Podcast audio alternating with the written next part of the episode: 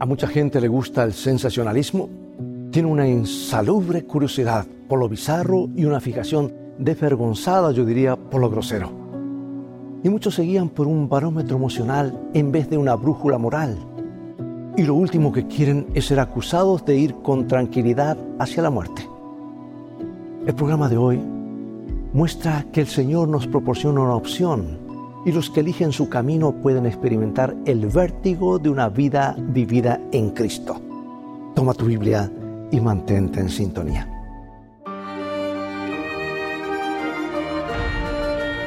Escrito está, declara el mensaje final de Dios para nuestro tiempo, presentando al Cristo viviente como la respuesta a nuestras más profundas necesidades. Escrito está con el pastor Robert Costa. La droga se llama éxtasis y el evento se denomina rave. Las fiestas rave atraen grupos de pocas personas o varios cientos y pueden durar ocho horas o más. La gente baila al ritmo de una fusión de música generada electrónicamente que vibra a 120 pulsos por minuto. Éxtasis es el nombre de la droga ilegal que alimenta el sistema nervioso con adrenalina durante esas maratónicas veladas de toda la noche. Los ravers, como se los llama, sostienen que las drogas no son el foco de esa experiencia frenética. Dicen que los, los raves son encuentros para bailar y pasar un buen rato.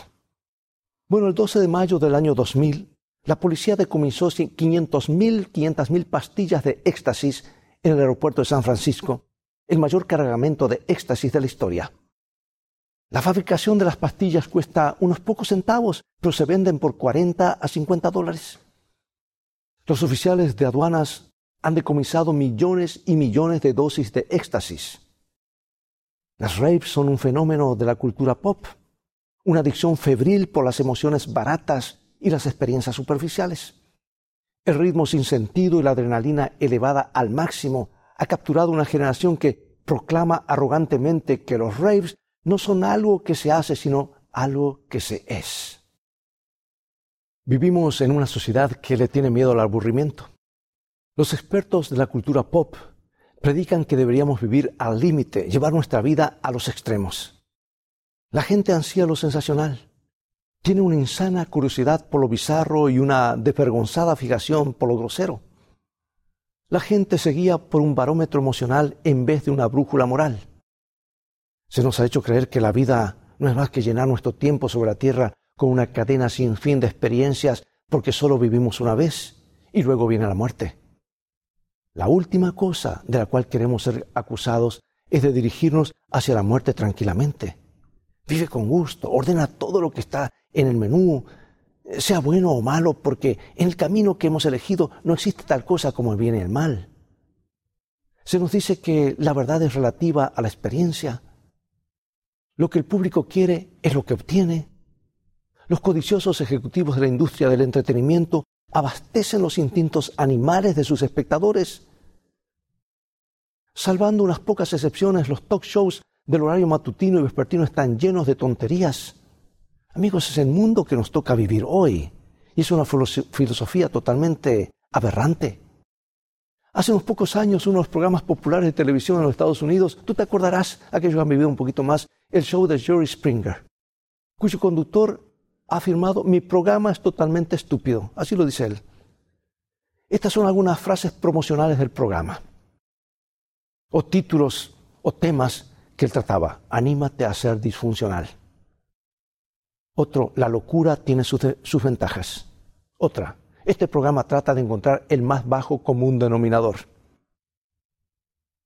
Y han tenido éxito con programas como Invasión de examantes. Otro, Cariño, soy prostituta. O Confesiones escandalosas. Vivimos en una sociedad que dice enloquezcamos especialmente si hay una cámara cerca. Y ahora con las redes sociales, Facebook, Instagram, Twitter, TikTok, etc., las cosas se han desatado. Si has navegado por las redes sociales y por los canales de televisión últimamente, habrás visto uno de los espectáculos más disparatados de la pantalla. Mira, la lucha profesional. A muchos les gusta, dicen, bueno, es deporte. Un escenario colmado por miles de fanáticos que aguardan ansiosamente el despliegue brutal de gimnasias coreografiadas, el desfile de los luchadores en el ring, un espectáculo de fuego, humo, luces hipnóticas, música siniestra, vestimentas sombrías de funebreros y mutantes, personajes de historietas movidos por el odio, la venganza, el prejuicio y la lujuria. Obviamente y para suerte todo es ficticio. Hasta los propios luchadores ahora lo admiten que eh, antes lo negaban, decían no, que era lucha de verdad. Sin embargo, esta clase de entretenimiento apela descaradamente al denominador común más bajo de la experiencia humana, haciendo que la crueldad sea aceptable y promocionando y condonando eh, la, la violencia. Parecería que la vida se ha convertido en un juego virtual de agresión y matanzas. Estamos bombardeados por amenazas baratas, experiencias superficiales y crudas intenciones. Pregunto, ¿es posible que nuestra situación sea tan solo un síntoma de algo más profundo? La verdadera razón de nuestro estado actual es que hemos perdido el sentido de propósito. En todas las épocas siempre ha habido una causa, ya sea por la libertad, la justicia o la paz, algún movimiento que ha elevado a la humanidad en vez de hundirla. La gente necesita una causa. Desean llenar el profundo vacío de sus almas porque lo que buscan en realidad es una experiencia espiritual. Están insatisfechos y no cejan en su búsqueda. Llenan sus oídos con ruido y sus ojos con tonterías. Y a veces llenan sus venas con drogas para poder sobrellevar el desencanto de no encontrar lo que están buscando con tanta desesperación. Henry Thoreau escribió, muchos hombres viven en serena desesperación. Y tenía razón. La Biblia lo dice de una forma un poquito distinta. Dice en Proverbios, sin profecía el pueblo se desenfrena, mas el que guarda la ley es bienaventurado. Si tienes una visión del futuro, entonces tienes un propósito para vivir, Tienes una causa, algo que le da sentido a tu vida. Una persona que no tiene visión es alguien que vive una vida sin rumbo, en serena desesperación. La versión del rey Jacobo de la traducción de la Biblia en inglés traduce el versículo de 18 de Proverbios 29 con estas interesantes palabras. Dice, donde no hay revelación, el pueblo pierde la compostura.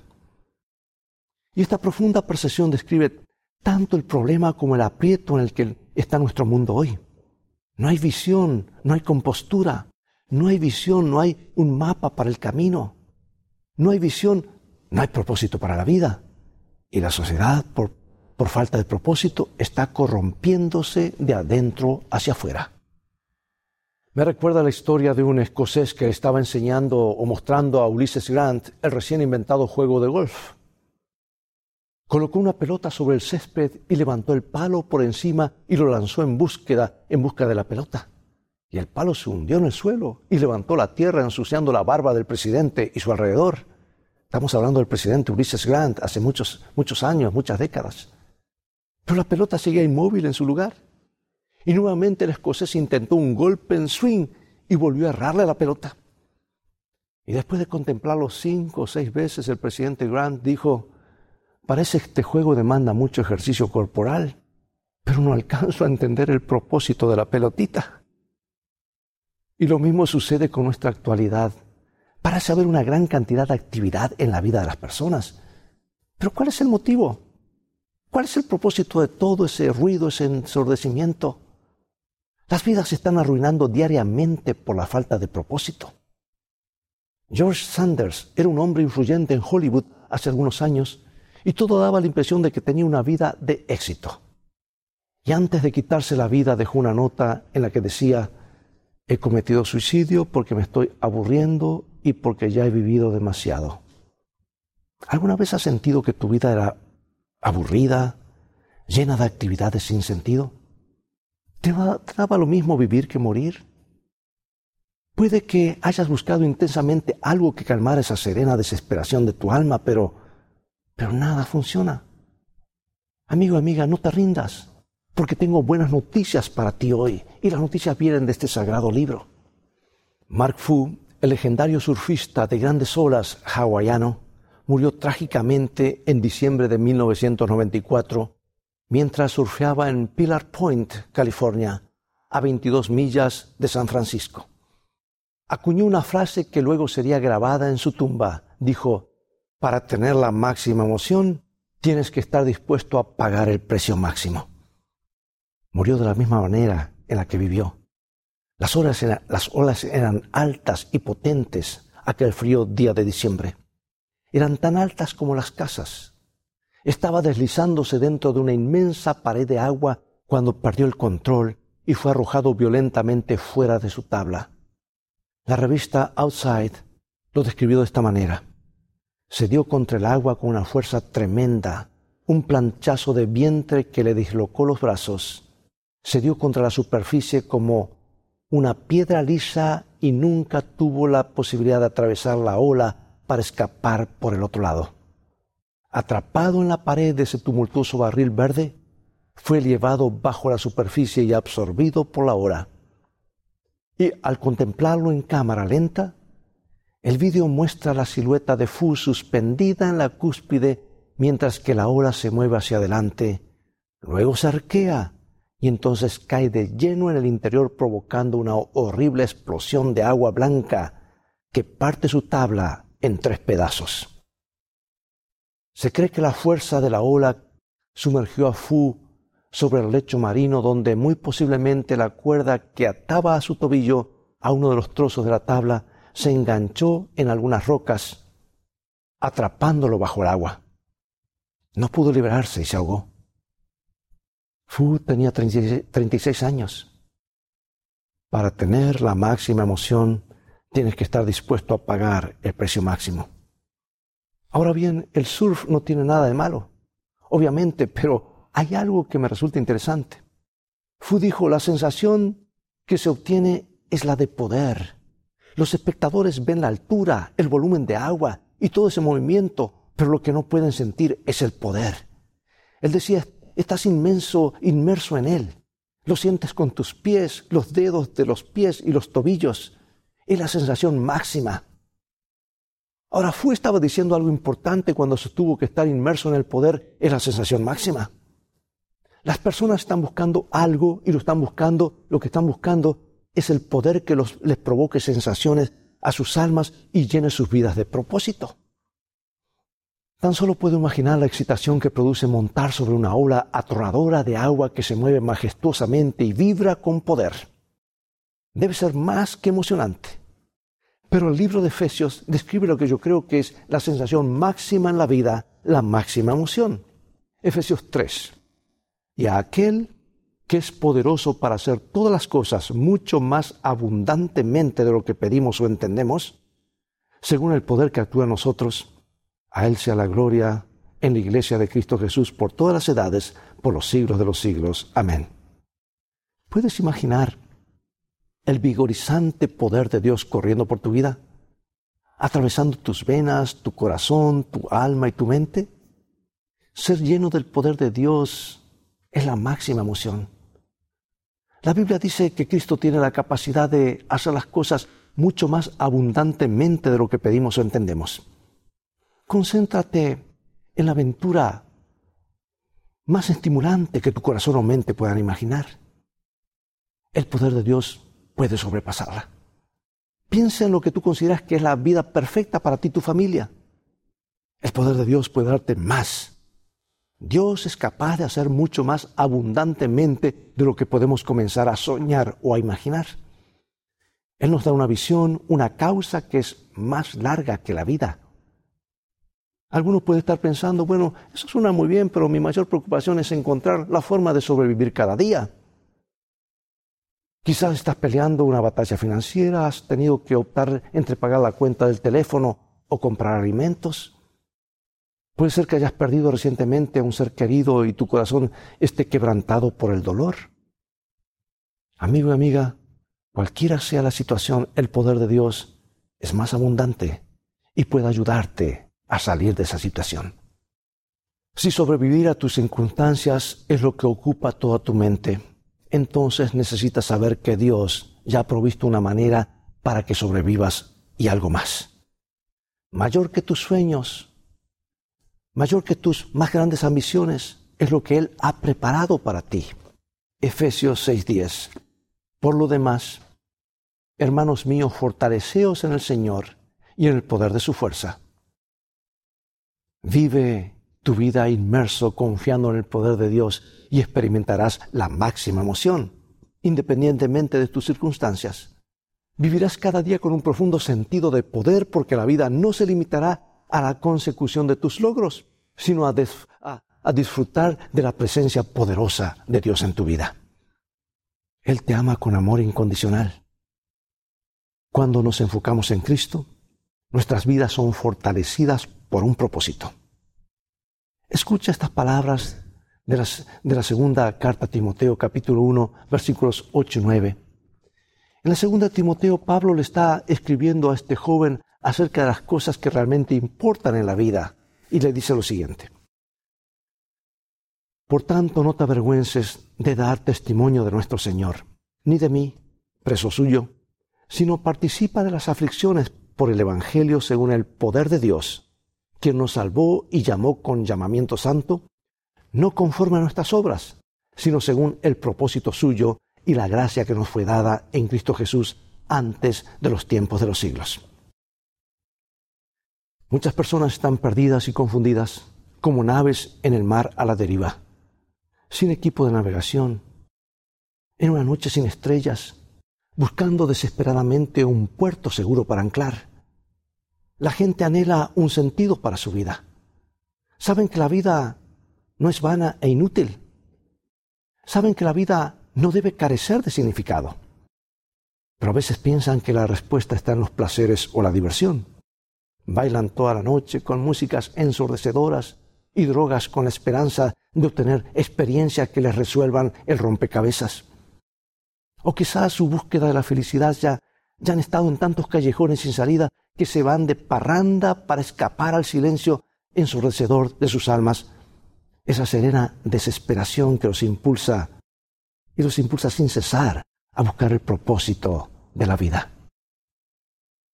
Algunos creen que la respuesta está en las posesiones, que la vida es tener cosas, automóviles, barcos, casas, ropas.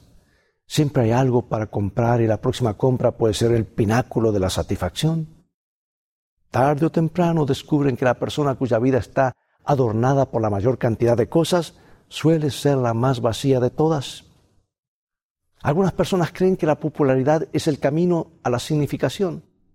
Se colocan a sí mismos enfrente de las cámaras o encuentran una plataforma política para proclamar sus ideas.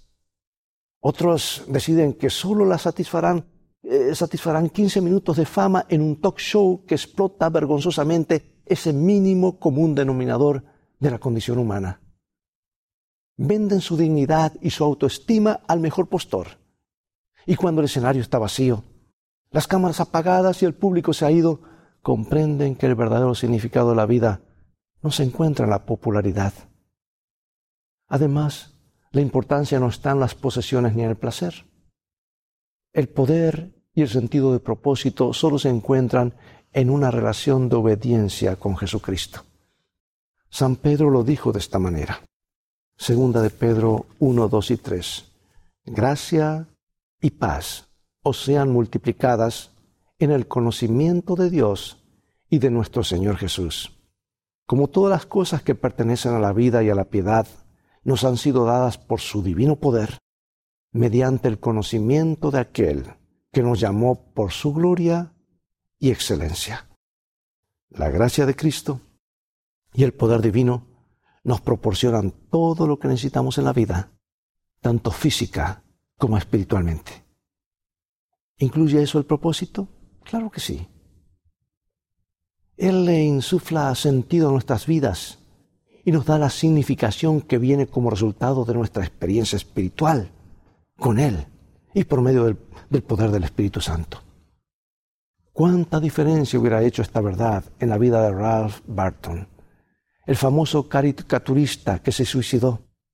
Él dejó esta nota, dice, he tenido unas pocas dificultades, muchos amigos y grande éxito. He pasado de esposa en esposa, de casa en casa, visitando los principales países del mundo, pero estoy hastiado de tener que inventar recursos para llenar las 24 horas del día. Los hombres perecen cuando no tienen una visión. Tarde o temprano descubren que una vida sin poder ni propósito, aunque esté llena de actividades, está realmente vacía. Compara la experiencia de Barton con la del héroe norteamericano Elijah Lovejoy, quien fue editor, maestro de escuela y pastor presbiteriano. Lovejoy decidió abandonar el púlpito y dedicar todas sus energías a las publicaciones para alcanzar a mayor cantidad de personas con sus ideas. Vivió durante una de las épocas más volátiles de la historia americana. Lovejoy fue testigo de un linchamiento y se convirtió en apasionado defensor de la abolición del pecado de la esclavitud. Las amenazas y los insultos que le dieron fueron terribles y los intentos de quitarle la vida, pues no lo silenciaron. Destruyeron varias veces sus prensas, pero no pudieron detenerlo. Fue hostigado, ridiculizado. Trataron de, persuadirlo, disuadirlo. Cierta noche estaba en una reunión en el poblado a la que había sido citado por quienes pretendían silenciarlo. El pueblo estaba movilizado por un violento prejuicio racial. Los desafió a que le demostraran si había quebrantado alguna ley. Permanecieron callados. Y antes de irse, le dijo a sus acusadores, si las autoridades civiles se niegan a protegerme, debo encomendarme a Dios. Y si muero, he decidido que mi tumba esté en Alton, Alton era el poblado en el que él vivía. He jurado mi eterna oposición a la esclavitud y con la bendición de Dios no me retractaré jamás. Con Dios mantengo mi causa con alegría. Podré morir en mi puesto, pero no puedo desertar. Murió cuatro días más tarde, cuando una multitud enfurecida llena de asesinos atacó el edificio de su imprenta. Lovejoy fue baleado y asesinado. Era un hombre de visión un hombre que tenía una causa, un hombre con poder y un propósito de lo alto. Lovejoy murió en 1837 a los 35 años y su muerte estuvo tan llena de significado como su vida porque impactó profundamente a otro joven que acababa de ser elegido para la legislatura de Illinois de nombre Abraham Lincoln. Más tarde, cuando se convirtió en el presidente, Lincoln escribió la proclama de la emancipación, liberando a los esclavos. Y después de que fuera asesinado, el cuerpo del presidente Lincoln fue en viaje de Washington a Illinois. Atravesó todo Albany. Una mujer negra se paró junto a la acera y levantando a su hijo por encima de las cabezas de la gente dijo, míralo bien, cariño, él murió por ti. Y ahora para concluir, amigo y amiga, te invito a mirarlo bien a Jesús, porque Él murió por ti. Jesús ha estado siempre contigo. La Biblia dice que Él te conocía desde antes de tu nacimiento. Mira, Salmo 139, 13. Porque tú formaste mis entrañas, tú me hiciste en el vientre de mi madre. El Dios que te creó también te está llamando ahora su mayor deseo es tener una relación contigo. Una relación de fe, de confianza, pero real. Es su mayor emoción y pagó el precio para vivirla. Tu vida le importa a Jesús porque murió por ti. Tu vida tiene significado, significado gracias a la cruz. La vida ya no tiene por qué carecer de sentido. Antes de que le diéramos nuestras vidas a Jesús, éramos rebeldes sin causa corrompidos de dentro hacia afuera. Pero en el momento en el que Jesús nos salvó, nos convertimos en rebeldes con causa, luchar contra el mal y las tinieblas. Míralo bien ese rostro, amigo y amiga. Jesús murió por ti. Y por medio de una vibrante relación con Él, tu vida puede ser llena de poder y propósito. Cristo pagó el precio para que tú puedas tener la emoción de ser un hijo de Dios abraza tu destino hoy mismo y conviértete en un rebelde con causa. Acompáñame en oración. Oh Padre, gracias porque Jesucristo nos creó, porque estuvimos en su mente antes de que el mundo comenzara. Que nos creó para vivir una vida llena de significado y propósito y con un destino. Gracias porque Jesucristo murió por nosotros y pagó el precio infinito para mostrarnos que somos de valor. Gracias porque Cristo quiere darle forma a nuestras vidas para que podamos caminar hacia el futuro y tener un futuro que valga la pena. Por lo tanto, Señor, te damos todo lo que somos a ti y te pedimos que tomes nuestras vidas y las llenes con propósito y significado ahora mismo. Creemos que lo harás porque lo has prometido. En el nombre de Jesús oramos. Amén.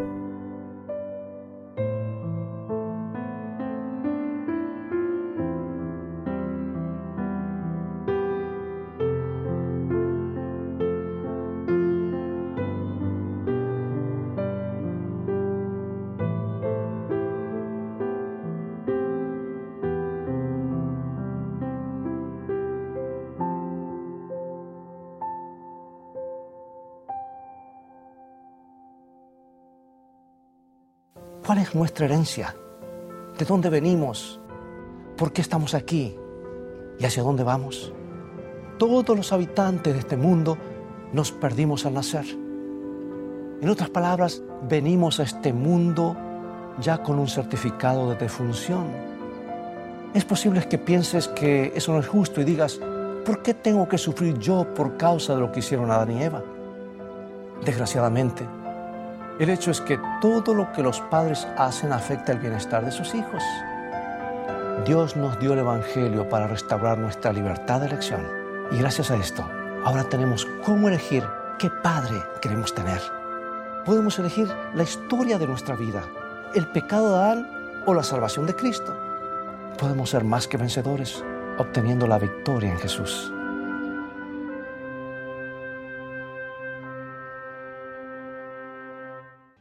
¿No es renovador saber que Dios nos mira por lo que podemos llegar a ser y no por lo que somos?